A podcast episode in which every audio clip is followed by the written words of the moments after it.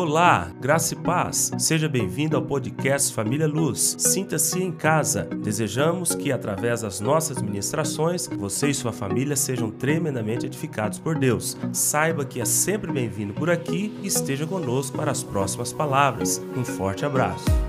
Eu quis trazer essa breve retrospectiva. No dia eu até li esse artigo aqui que eu escrevi Separei aqui só um, um trechinho dele, não vou ler todo hoje.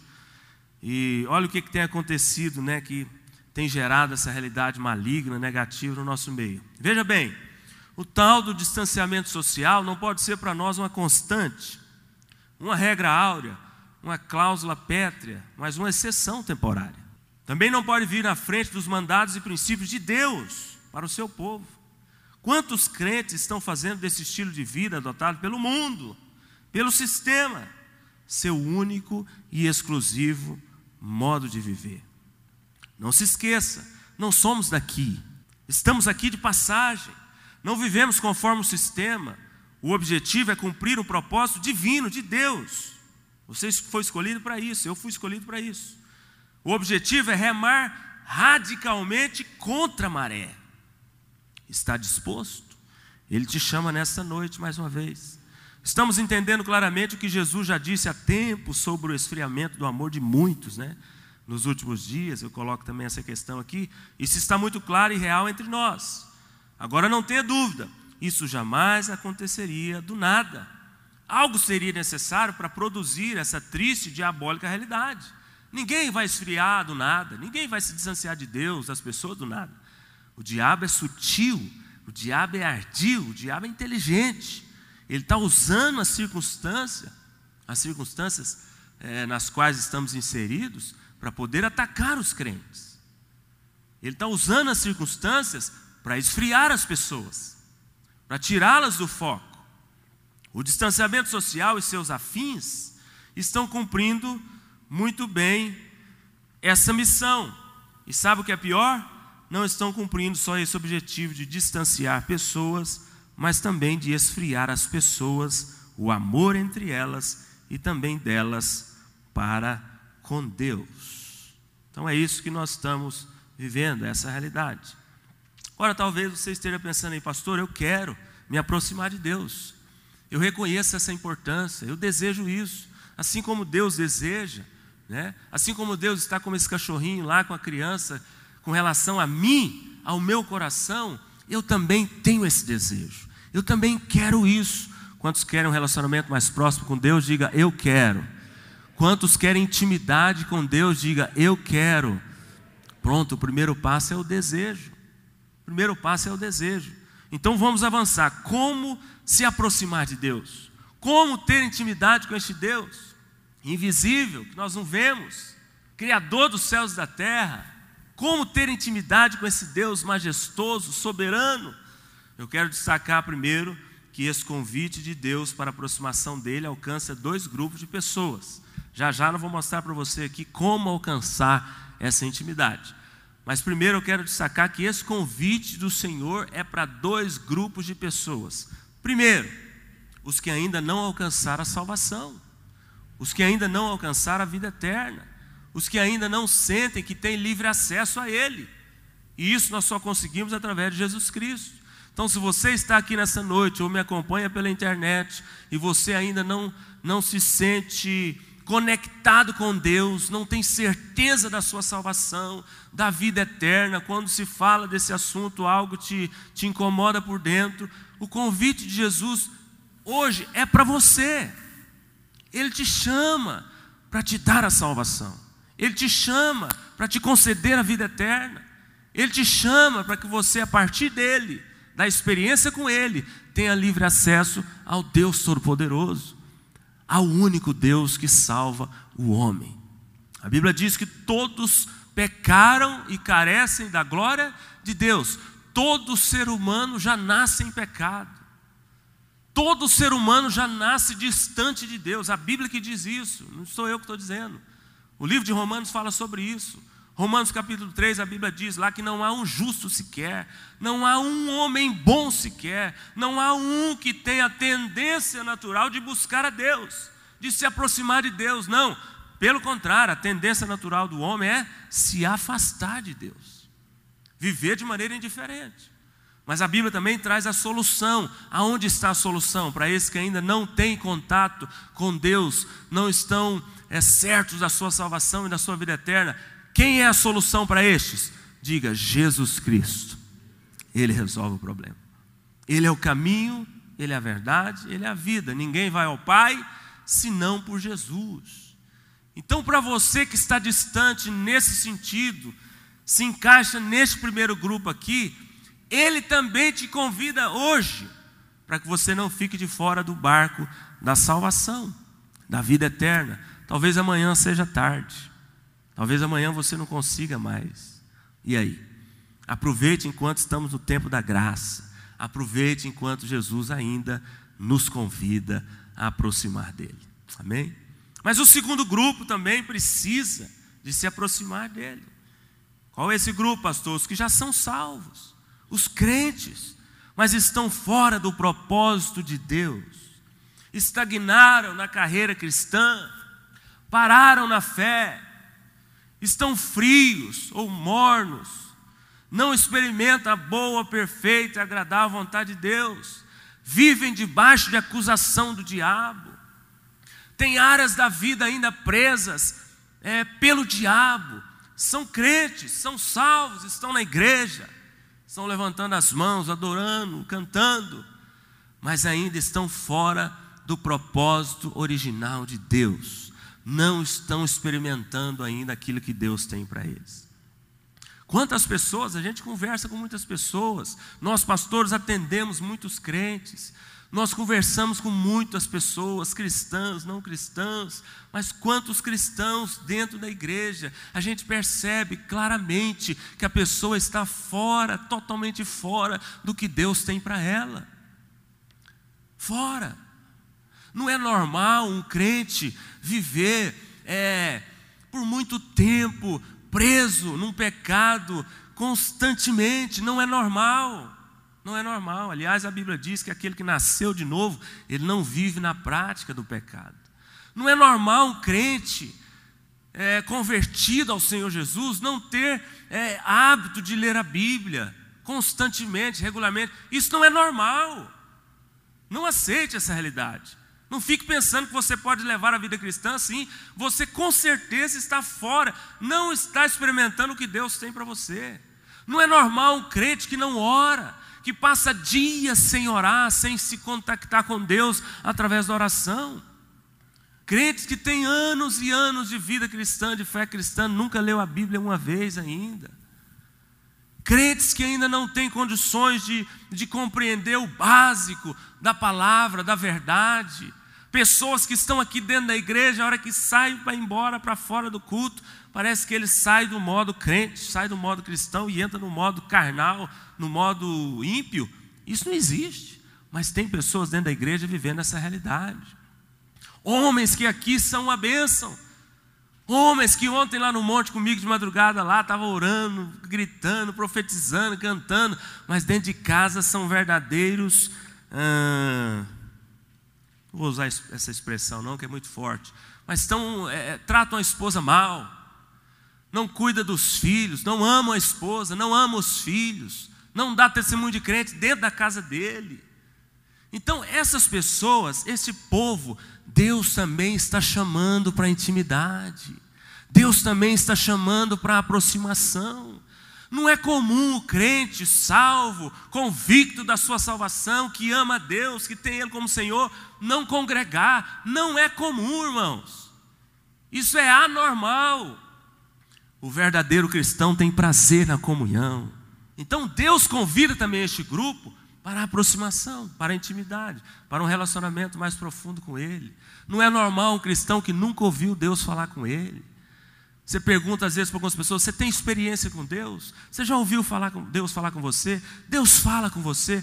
Não, pastor, nunca ouvi Deus falar comigo. Nunca tive experiência forte com Deus. Meu irmão, você já chorou na presença de Deus? Você já se arrependeu de algum pecado assim, chorando e pedindo para Deus te lavar, te purificar? Não, nunca tive essa experiência. Isso não existe. Isso faz parte de uma vida cristã normal. Faz parte. Então, esses dois grupos, esses dois grupos, no qual esse segundo aqui, eu também estou dentro dele. Esse segundo aqui é o grupo de crentes. Estou falando para cristãos. Primeiro, aqueles que não têm salvação, não tem como você aproximar de Deus se primeiro não entrar pela porta da salvação. O primeiro passo é entrar pela porta da salvação. Depois se aproximar dele. Mas para nós que já estamos aqui dentro, salvos, convictos da vida eterna, Deus também nos chama a se aproximar dele. Isso é sério. Assim como ele falou comigo, eu creio que me deu essa palavra, ele quer falar com muitos aqui nesta noite, muitos que nos acompanham em casa.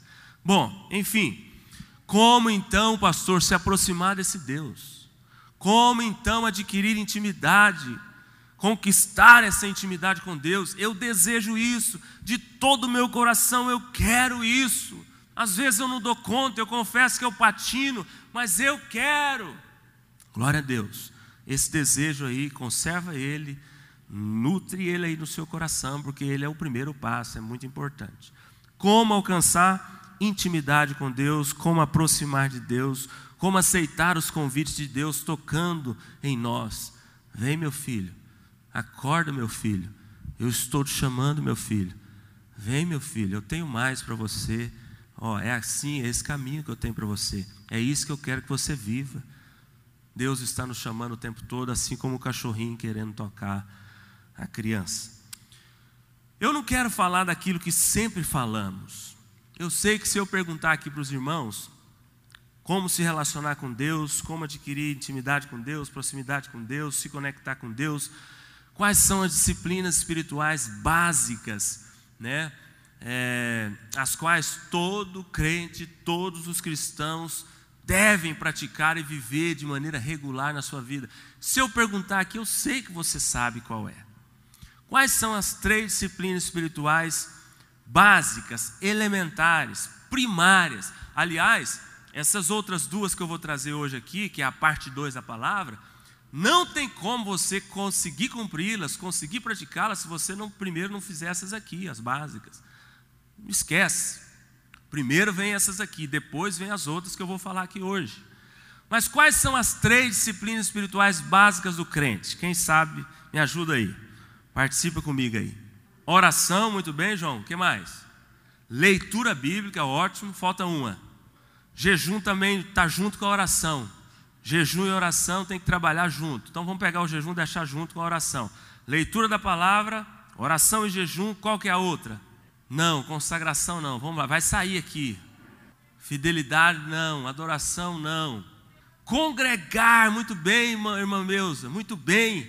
Eu vou pegar essa palavra da irmã Meusa, a resposta dela, e vou encaixar na, na disciplina aqui que tem tudo a ver. Comunhão, que é o congregar.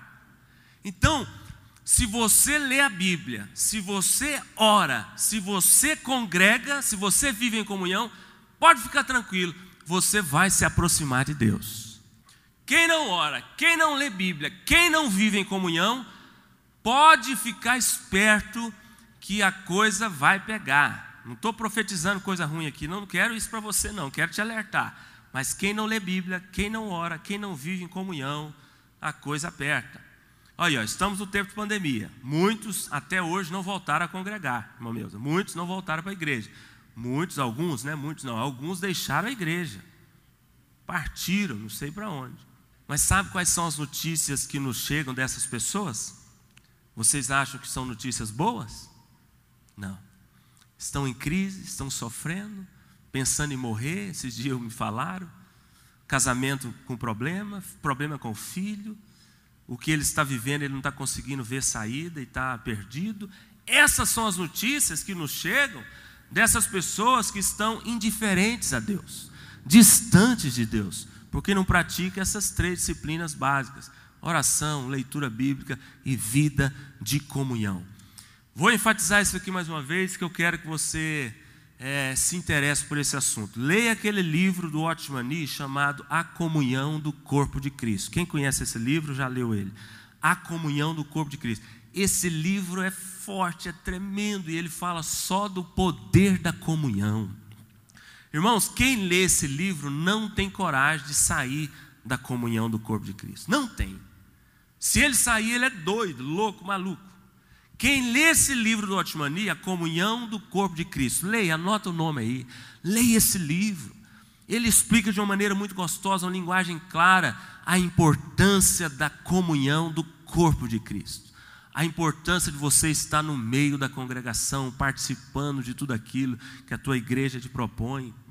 Aqui, ó, você está aqui hoje, não está vendo, mas Deus está tocando você em áreas que você nem imagina. Deus está abrindo seus olhos para coisas que você nem imagina. Enquanto você está aqui, Deus está tocando um ente querido seu que está lá na casa dele. Isso é o poder da comunhão. Enquanto você está aqui, Deus está despertando um desejo aí dentro que você nem imagina. Você sai daqui talvez com esse desejo e falando: Poxa vida, que benção, eu estou com desejo de, de ler a Bíblia essa semana, de orar, vou visitar o fulano que deixou de congregar. Deus falou comigo, ai, estou com uma paz interior. Isso é o poder da comunhão. Nós não percebemos, nós não conseguimos detectar, nós não vemos, porque esse negócio acontece a nível espiritual, mas Deus, Deus te abençoa de várias maneiras, só pelo fato de você estar vivendo a comunhão. Então lê esse livro, é muito importante. Mas eu não quero falar delas, eu só queria mencioná-las. Porque eu quero destacar as outras duas, que é a palavra de hoje, a parte 2. Né? Tudo que eu estou fazendo aqui é uma retrospectiva para a gente entrar aqui. Então vamos lá. Quais são essas duas outras disciplinas espirituais indispensáveis para que você consiga se aproximar de Deus, alcançar intimidade com o Senhor, ter experiências profundas com Ele, senti-lo na sua vida de fato e de verdade? É tão bom você sentir Deus. Ah, irmãos, quantos já tiveram essa experiência de você abraça assim você mesmo e Ai, estou sentindo Deus aqui agora falando comigo, Deus aqui dentro. Ai, como é bom isso, mas tem muitas pessoas que não experimentam isso, porque estão distantes, estão diferentes. Mas Deus quer te fazer experimentar tudo isso. Vamos lá, anota aí as outras duas: obediência a Deus e a Sua palavra. Quando eu digo obedi obediência a Deus, é a palavra de Deus, e perseverança diante dos processos das circunstâncias que Deus permite em nossas vidas. Então, quer crescer, quer aproximar, quer intimidade, quer sentir Deus, quer experiência com Deus, quer ouvir Deus. Aqui, ó, isso aqui não pode faltar. Obediência a Deus e a Sua palavra. Perseverança diante dos processos. O que, que eu estou chamando de processos aqui? As circunstâncias todas que Deus permite na sua vida. Todo tipo, todas as áreas todas as áreas, Deus, todas as circunstâncias, em qualquer área, Deus usa elas para falar com você. É bem verdade que muitas vezes não ouvimos, não percebemos Deus falar, mas Deus está sempre cutucando, Deus está sempre tocando. Meu filho, me ouça, meu filho, o caminho aqui, meu filho, preste atenção, eu estou te falando, não haja assim, não faça isso, muda essa postura, meu filho, é aqui, ele está o tempo todo daquela forma. Então, isso aqui não pode faltar na vida daqueles que desejam se aproximar de Deus. Vamos falar um pouquinho desses dois tópicos aqui, e aí a gente já caminha para a conclusão da palavra. Considerações importantes sobre a obediência. Talvez você nunca tenha ouvido falar sobre isso aqui. Então anote aí, considerações, quem não está anotando, abra os ouvidos espirituais e deixa entrar no coração. Considerações importantes sobre a obediência. Vocês sabiam que Abraão só foi chamado amigo de Deus, o pai da fé, por causa da sua obediência? Sabia disso? Abraão, amigo de Deus, o pai da fé. Por que, que ele foi recebeu esse título? Não foi à toa. Obediência a Deus. Gênesis capítulo 12. Deixa eu mostrar isso aqui rapidinho, nós vamos ler alguns textos aqui. Gênesis capítulo 12. Abra sua Bíblia aí, vamos participar juntos até para você mandar o sono embora, não deixar o diabo te impedir de receber a mensagem. Só vou mencionar aqui alguns é, momentos né, que mostra Abraão obedecendo a Deus. Gênesis capítulo 12, verso 1, a Bíblia diz assim: Ora disse o Senhor a Abraão: Sai da tua terra, da tua parentela, da casa de teu pai, vai para a terra que eu te mostrarei. Então Deus faz uma chamada, né, para Abraão. Verso 2: De ti farei uma grande nação e te abençoarei, e te engrandecerei o nome, se tu uma bênção. Verso 3: Abençoarei os que te abençoarem e amaldiçoarei os que te amaldiçoarem. em ti serão benditas todas as famílias da terra. Então Deus faz uma chamada, enche Abraão de promessas. No verso 4, início do verso 4, o que que Abraão faz? Partiu, pois, Abraão, como lhe ordenara o Senhor. Ou seja, o que que Abraão fez? Ele obedeceu. Diga, obedeceu. Primeiro, primeiro ponto, chamada dele aqui. É, capítulo 13, vira a folha aí, no versículo 18. A partir do 14, o Senhor promete a Abraão a terra de Canaã, né? E aí Deus vai falando para ele para onde ele vai mandar ele e a família dele. Aí no verso 18, a Bíblia diz: E Abraão, mudando as suas tendas, pegou tudo, pegou as tendas, o gado, tudo que ele tinha, a, a, o povo dele, foi habitar nos cavalhais de Manre, que estão junto a Hebron, e levantou ali um altar ao Senhor. Então, mais uma vez, Abraão aqui, depois da promessa de Deus, Deus mostrou para ele para onde ele iria. Abraão levantou tudo, reuniu o povo e foi. Mais uma vez, Abraão o que? Obedeceu. Vai acompanhando aí. Capítulo 15, mais duas folhas para frente. Capítulo 15, é, Deus anima Abraão e lhe promete um filho, né? Aí no verso 6: E creu no Senhor, e isso lhe foi imputado para justiça. Disse-lhe mais: Eu sou o Senhor que te tirei de Ur dos Caldeus para dar-te por herança essa terra. Perguntou-lhe Abraão: Senhor Deus, como saberei que hei de possuí-la? Respondeu-lhe Deus, Deus falando aqui, ó, no 9: Toma me uma novilha, uma cabra e um cordeiro, cada qual de três anos, uma rola e um pombinho. Verso 10: Ele, agora Abraão, ele tomando todos esses animais, partiu-os pelo meio e lhe pôs em ordem as metades, um de frente das outras, e não partiu as aves. Então Abraão, mais uma vez, obedeceu a Deus. Vai lá para o verso, para o capítulo 22 agora. Passa mais algumas folhas aí para frente. Só estou te mostrando aqui porque que Abraão recebeu esse título de o pai da fé, o amigo de Deus. Abraão, oh, Gênesis capítulo 22. Gênesis capítulo 22. Hum, o que, que eu quero aqui? Depois dessas coisas, verso 1: Depois dessas coisas, pois Deus Abraão à prova, ele disse: Abraão, Abraão, aqui já é Abraão, né? Este lhes respondeu: Eis-me aqui. Opa, aqui já mostra uma disposição para obediência, ok? Olha a resposta de Abraão aí. Deus chamou ele e pôs ele à prova. Deus prova os seus filhos, sim ou não? Hã? Deus tenta os seus filhos? Não. Deus prova. Quem tenta? O diabo. E às vezes nós mesmos, por causa das nossas próprias cobiças, diz Tiago lá né, na carta dele, capítulo 2, se eu não me engano. Mas Deus prova os seus filhos. Deus faz testes conosco.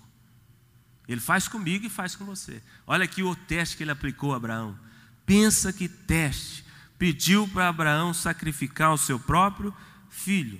Verso 2: Acrescentou Deus: Toma teu filho, teu único filho, Isaque, a quem amas, e vai-te à terra de Moriá, oferece-o ali em holocausto, sobre um dos montes que eu te mostrarei. Abraão é, questionou, Abraão duvidou, Abraão falou: Deus está doido, Deus é louco, Deus pedindo meu filho. Abraão, Abraão fugiu dessa proposta, dessa prova de Deus.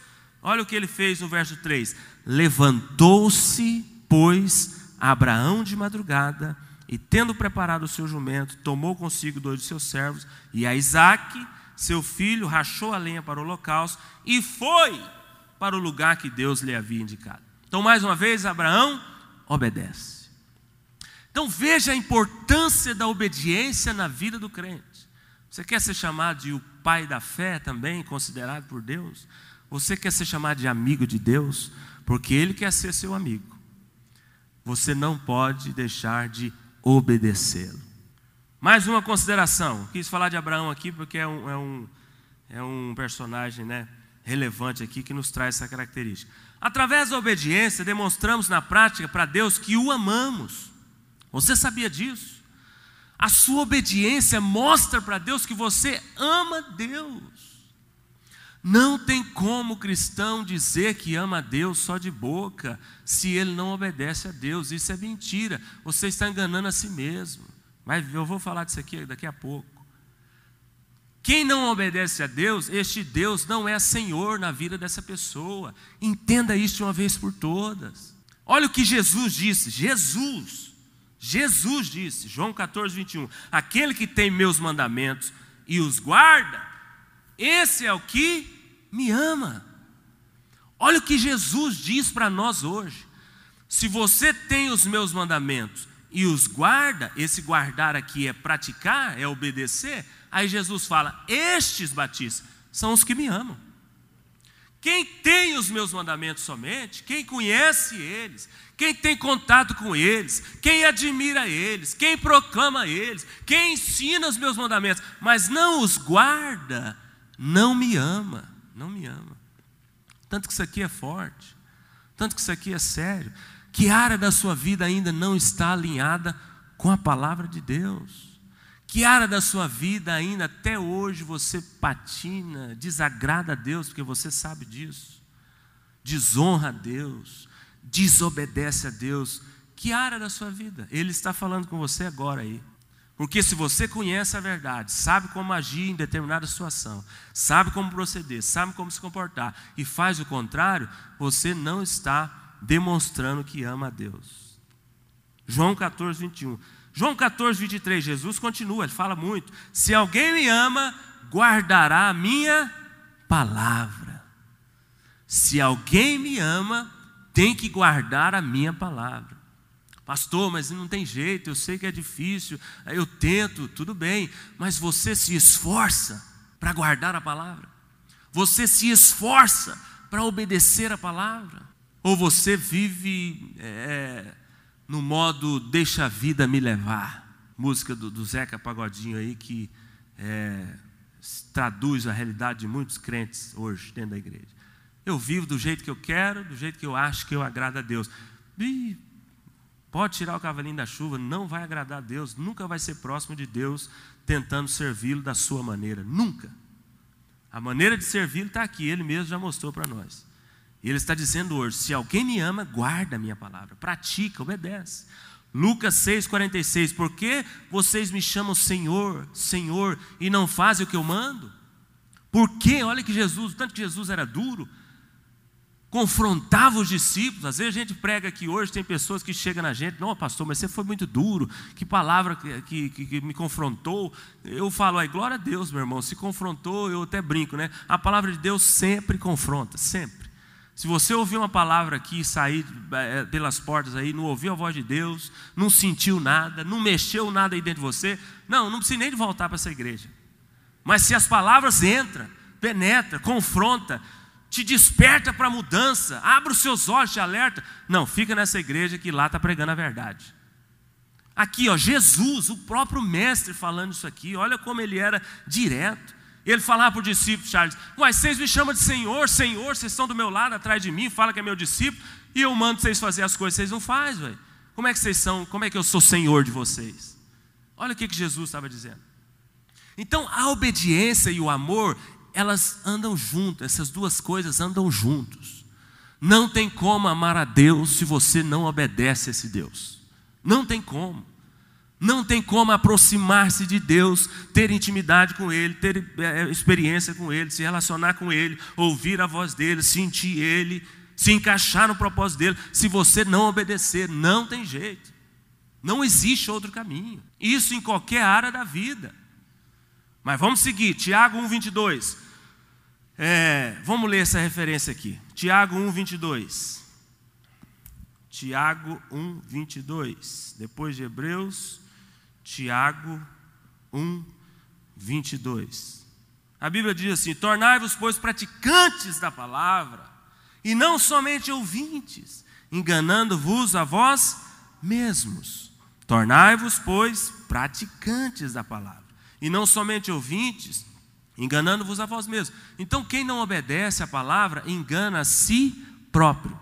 Guarda isso aí no seu coração. Você não obedece, eu não obedeço à palavra, eu estou enganando a mim mesmo. Você não está enganando a Deus, ninguém engana a Deus. Você não está enganando o pastor, você não está enganando quem quer que seja seu líder de cela. Você está enganando a si próprio. É o que a palavra diz, não sou eu que estou dizendo, palavra de Deus. Vamos seguir mais. O primeiro pecado do homem, de toda a raça humana, foi a desobediência, resultando no distanciamento. O homem pecou lá no Éden, Deus deu uma ordem, ele pecou. Então, o primeiro pecado foi a desobediência. E por causa desse primeiro pecado, veio todos os outros. Os irmãos sabem, já conhecem, nós já pregamos muito sobre isso aqui. O pecado original é que trouxe toda a desgraça, as outras desgraças para a raça humana. Tudo. Bom, se o primeiro pecado foi a desobediência e degringolou a coisa toda, então como que eu corrijo esse negócio? Fazendo exatamente o oposto. Lá foi a desobediência. O que, que eu tenho que fazer aqui hoje então? Obedecer. Lá o homem se distanciou, o homem foi amaldiçoado, o homem perdeu tudo aquilo que Deus tinha para ele lá. Lá Deus, depois da desobediência, Deus trouxe um tanto de decretos, mostrando para o homem o que, que ele ia colher por causa da desobediência. Bom, lá foi isso. Então, como que eu mudo essa realidade? Como que eu vou contra ela? Obedecendo. Obediência. Lá foi desobediência. Hoje eu tenho que obedecer aí as bênçãos vêm, aí eu aproximo de Deus, aí os decretos ao meu respeito são decretos de vitória. Lá foi desobediência, hoje o que Deus espera de nós é a obediência. Obediência. Olha o tanto que é importante essa questão da obediência. Estou trazendo aqui considerações importantes para que você vá guardando isso aí e saia daqui com esse desejo de se aproximar de Deus, vivendo isso aqui como realidade. Todo convite de Deus na Sua palavra para aproximação intimidade está relacionada à obediência. Sabia disso? Vamos ver? Abra comigo Mateus 11, 28. Vamos lá rapidinho que o tempo está avançado, mas abra a Bíblia comigo aí. Mateus 11, 28. Mateus 11, 28. Mateus 11, 28. Texto muito conhecido, mas eu quero mostrar só um detalhe aqui. Todos todo convite de Deus na Sua palavra para aproximação, intimidade, presta atenção nisso aqui, está relacionado à obediência. Vou mostrar na Bíblia. Mateus 11, 28. Vinde a mim todos que estáis cansados e sobrecarregados, e eu vos aliviarei. Tomai sobre vós o meu jugo, olha o detalhe aqui agora, e aprendei de mim. Diga assim: eu tenho que aprender dele. Jesus quer aliviar o seu fardo.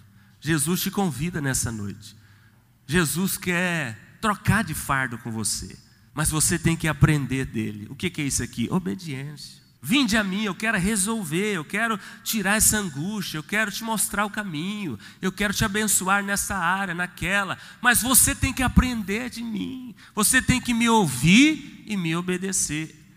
Mas muitos não se atentam para esse detalhe aqui.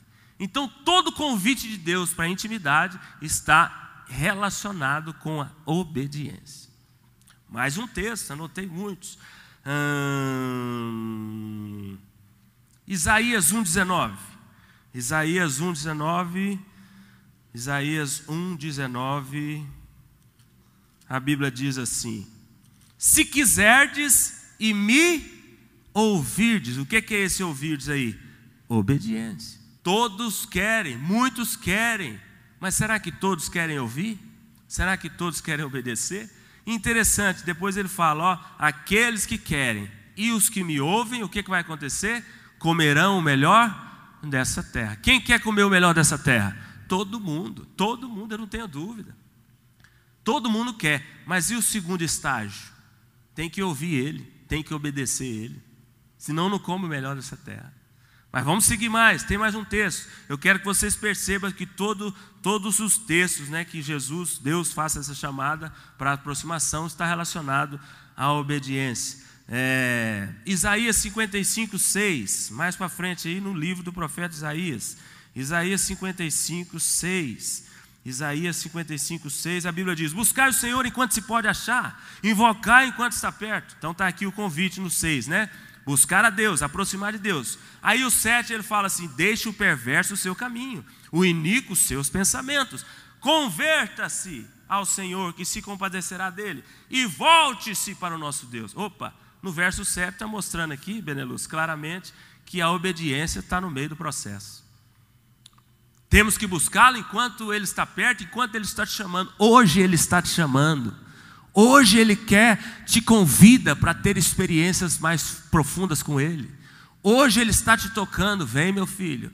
Vem, meu filho, deixa eu trabalhar para você. Você não precisa trabalhar do jeito que você está fazendo, você está sofrendo, você está quebrando a cara. Me ouça, me obedeça, eu quero agir na sua vida. Tem um, tem um, um, um pregador famoso que ele fala assim: quando trabalhamos, nós mesmos trabalhamos.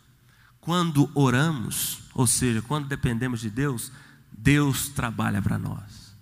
Você quer trabalhar? Você quer gastar todas as suas energias? Você quer se esforçar ao máximo e às vezes não ver tanto resultado? Ou você quer que Deus trabalhe para você? É muito melhor Ele trabalhar para nós e nós descansarmos nele, amém? Estou falando que não temos que trabalhar, não, viu, irmãos? Me entenda, estou falando nesse sentido de dependermos de Deus, ok? Não vou ler mais, não, mas tínhamos aqui mais cinco, mais cinco versículos eu peguei. Todos Deus chamando, nós nos chamando para a intimidade e mostrando ao mesmo tempo que é necessária a obediência para alcançarmos a intimidade. Mas eu vou passar para outra aqui para a gente fechar, que o tempo já está avançado. Falei da obediência, agora eu quero falar da perseverança. Que eu falei que as duas coisas né, que a gente precisa também viver como realidade para alcançarmos essa proximidade é a obediência e a perseverança. Perseverança. O perseverante sempre recebe da parte de Deus sempre colhe os frutos da sua perseverança. Gálatas 6, 9, abre lá. Vamos lá rapidinho, Gálatas 6, 9. Gálatas 6, 9, abra sua Bíblia aí para você treinar. Hum, o perseverante sempre recebe da parte de Deus, sempre colhe os frutos da sua perseverança. A Bíblia diz isso, Gálatas 6,9: Não nos cansemos de fazer o bem, porque a seu tempo, ou seja, no tempo de Deus, o que, que vai acontecer? Ceifaremos, colheremos, se não desfalecermos, ou seja, se não pararmos, se não deixarmos de perseverar. Você só vai colher de Deus, receber de Deus, se você não parar no meio do caminho, se você não se cansar de fazer o bem. Às vezes a gente conversa com muitas pessoas, muitos crentes, eles falam assim: Eu cansei, pastor, Cansei, esgotei, não vou mais, não faço, não perdoo, não oro, não, não. Não, a Bíblia fala: você não pode cansar de fazer o bem. Aquilo que Deus quer que você faça, espera que você faça, você tem que continuar. Isso é perseverança. Você agindo assim, o que, que você vai fazer? Você vai colher no tempo de Deus. Quantos querem colher da parte de Deus? Persevera, continua, fica firme, no tempo dele virá a benção. Perseverança, isso gera intimidade com Deus, isso gera proximidade. O perseverante alcança os alvos estabelecidos por ele mesmo e também os alvos do próprio Deus. Quem persevera chega no alvo, Charles. Quem persevera alcança a vitória, alcança a meta. Tiago 5, vamos lá, mais para frente um pouquinho. Tiago 5, do 7 ao 11. Tiago 5, do 7 ao 11. Não vou poder esperar todos, porque o tempo já está no limite. Sede, pois, irmãos, pacientes, até a vinda do Senhor. Algumas versões diz perseverantes. Eis que o lavrador aguarda com perseverança o precioso fruto da terra, até receber as primeiras e as últimas chuvas. Sede vós também pacientes, ou seja, perseverantes, e fortalecer o vosso coração, pois a vinda do Senhor está próxima até o 11, né? Irmãos, não vos queixeis uns dos outros para não ser julgados, eis que o juiz está às portas. Irmãos, tomai por modelo do sofrimento e na paciência os profetas, os quais falaram em nome do Senhor. Eis que temos por felizes os que perseveraram firmes, tendo ouvido, tendes ouvido da paciência de Jó e vistes o fim que o Senhor lhe deu, porque o Senhor é cheio de terna misericórdia e compassivo. Por que que Jó alcançou o fim que alcançou? Por causa da perseverança. Sofreu muito, mas permaneceu, perseverou. O final dele, os irmãos sabem como foi a vitória daquele homem. Ele chegou a falar: é, é, Bem sei que tudo podes, nenhum dos teus planos podem ser frustrados. No fim do livro, ele fala lá num determinado momento assim: ó, Antes eu conheci de te ouvir falar. É o que muitos estão hoje na igreja assim, ouvindo falar mas não tem experiência, por quê? Porque não obedece, não persevera. Aí Jó lá no final fala: Hoje, porque perseverei, eu te conheço, eu te vejo face a face. Perseverança te leva aí a essa realidade de alcançar o que Deus tem para você. A perseverança é um dos elementos que deve ser acrescentados, acoplado à nossa fé. Não fazendo isso, corremos o risco de ter uma fé incompleta, inconstante, inoperante, infrutífera. 2 Pedro capítulo 1. Vamos lá, 2 Pedro, está pertinho aí. 2 Pedro capítulo 1. Se você não acrescentar perseverança na fé, você corre o risco de ter uma fé incompleta, inconstante, inoperante. Olha o que a Bíblia diz: Por isso mesmo, vós, reunindo toda a vossa diligência, associai, juntai com a vossa fé a virtude, com a virtude o conhecimento, com conhecimento o domínio próprio, com domínio próprio a perseverança, e com a perseverança a piedade. Com a piedade, a fraternidade, com a fraternidade, o amor. Então veja bem, a perseverança é um atributo que tem que estar junto com a fé, senão a sua fé fica infrutífera, inconstante, inoperante. Pastor, eu não tenho fé, eu não sinto que tenho fé. Uai, talvez seja falta de perseverança, o seu problema. No 8 ele confirma isso, ó, porque essas coisas existindo em vós e em vós aumentando, fazem com que não sejais inativos, nem inativos, nem infrutuosos, ou seja, infrutíferos, né, no pleno conhecimento do Senhor. Então, quem tem isso aqui, esses atributos todos, eles não são inativos em Deus, na obra de Deus, eles não, não são infrutíferos, muito pelo contrário. E por último, a perseverança produz transformação de caráter, nos permite alcançar em Deus um caráter aprovado, nos permite amadurecer em Deus nos permite ser a cada dia mais parecidos com Jesus. Quem quer ter um caráter aprovado diante de Deus, vamos fechar lendo essa referência? Romanos 5. Abra aí e é a última que eu leio. Romanos capítulo 5, eu vou ler um pouquinho na versão aqui diferente, só essa, né? Nessa versão diferente aqui que eu trouxe, porque ela usa a palavra perseverança, ok? Romanos capítulo 5, abra aí, do 3 ao 5. Prepara a música aí para gente, nós vamos cantar aquela música fechando a, ah, o culto hoje. Romanos capítulo 5, do 3 ao 5. A Bíblia diz assim: Não só isso, mas também nos gloriamos nas tribulações, porque sabemos que a tribulação produz o que, irmãos? Perseverança. Algumas versões está paciência, né? A perseverança produz o que? Um caráter aprovado. E o caráter aprovado, esperança. Então, quem persevera, inevitavelmente permite Deus trabalhar na vida dele. Quem não persevera nas circunstâncias, nos processos de Deus, ele interrompe o tratamento de Deus e fica patinando, patinando, patinando. Já viu aquele ditado: com Deus não se pula cartilha. O que Deus tem permitido na sua vida hoje, Tenha certeza disso. Ele quer tratar você, ele quer amadurecer você, ele quer fazer de você um homem, uma mulher de caráter aprovado.